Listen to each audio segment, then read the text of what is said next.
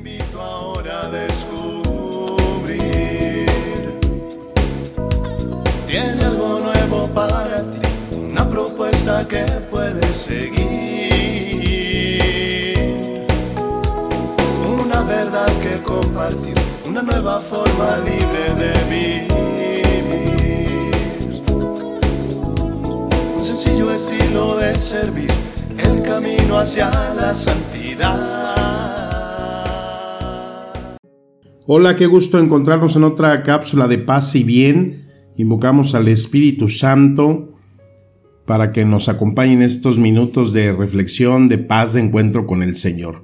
Estaba leyendo la cita de el Evangelio de Mateo, capítulo 10, versículo 8, que dice, sanen enfermos, resuciten muertos, limpien a los leprosos, echen fuera a los demonios Den esto gratuitamente porque gratuitamente lo han recibido.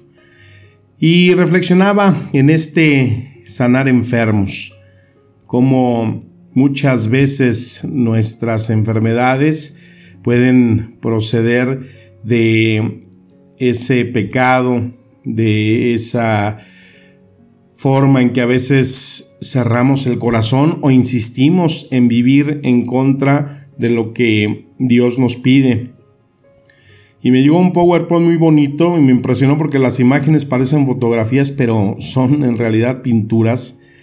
Y las eh, sentencias que vienen ahí se las ponen al músico Johann Sebastian Bach en un power que se llama El cuerpo lo, grita lo que la boca calla. Y dice, el resfrío chorrea cuando el cuerpo no llora.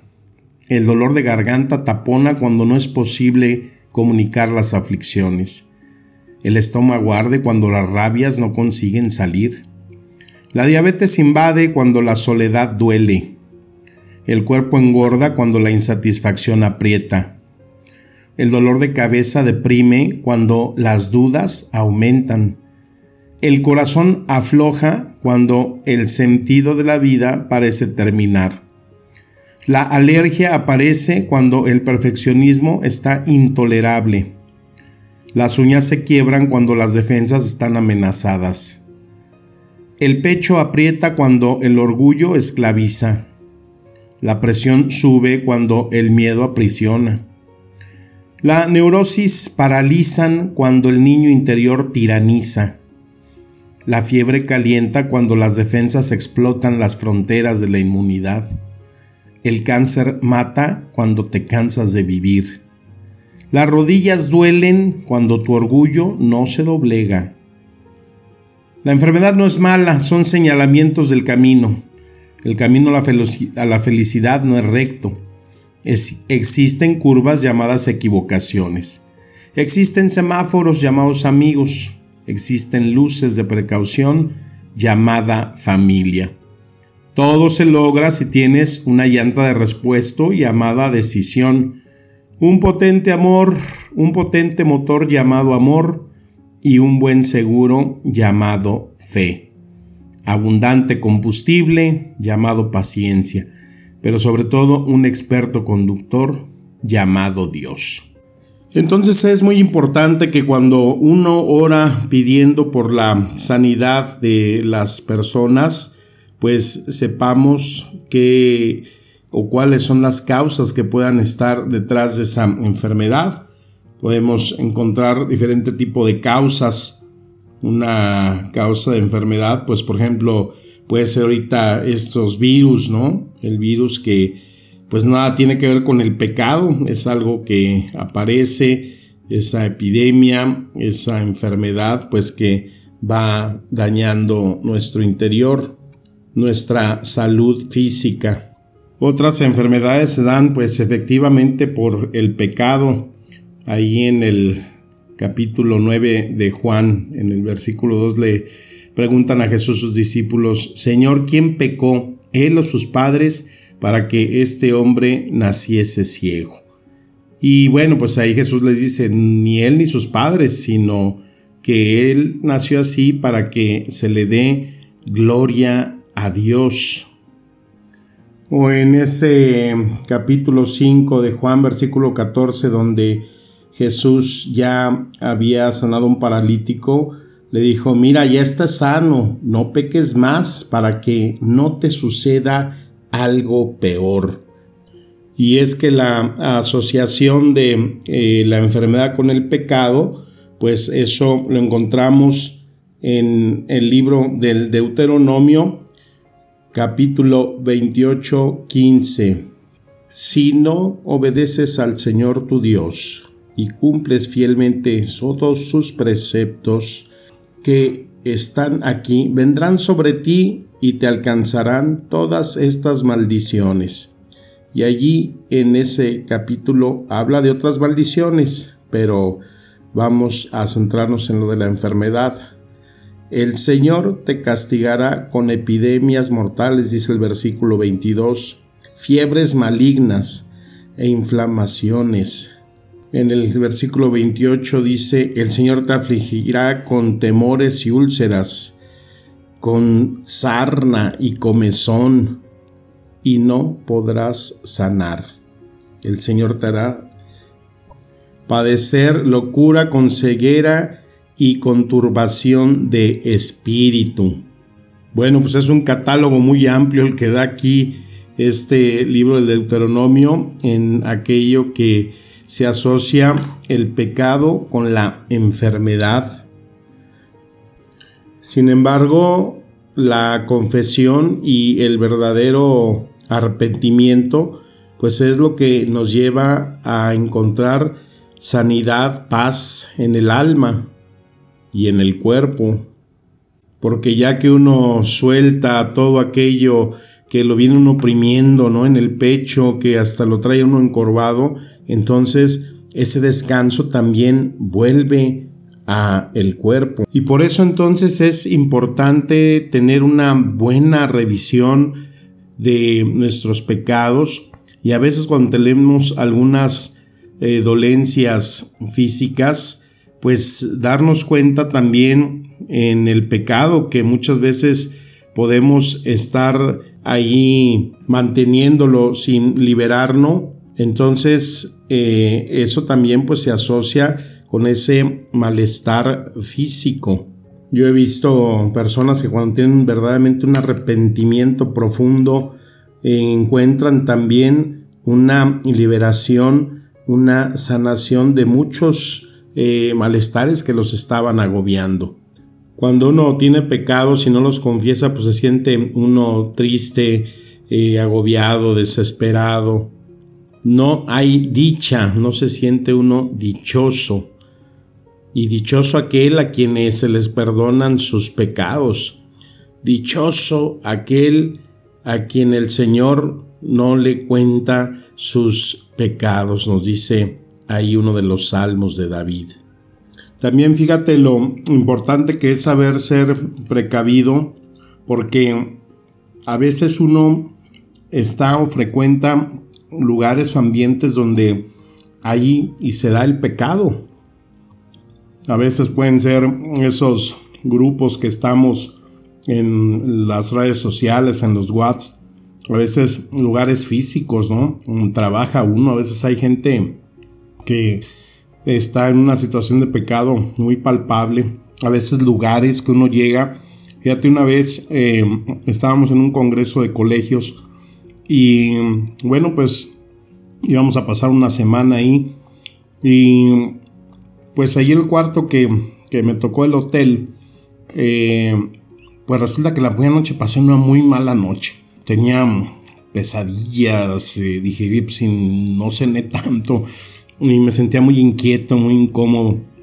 Y entonces yo siempre cargo mi eh, agua bendita de San Ignacio de Loyola.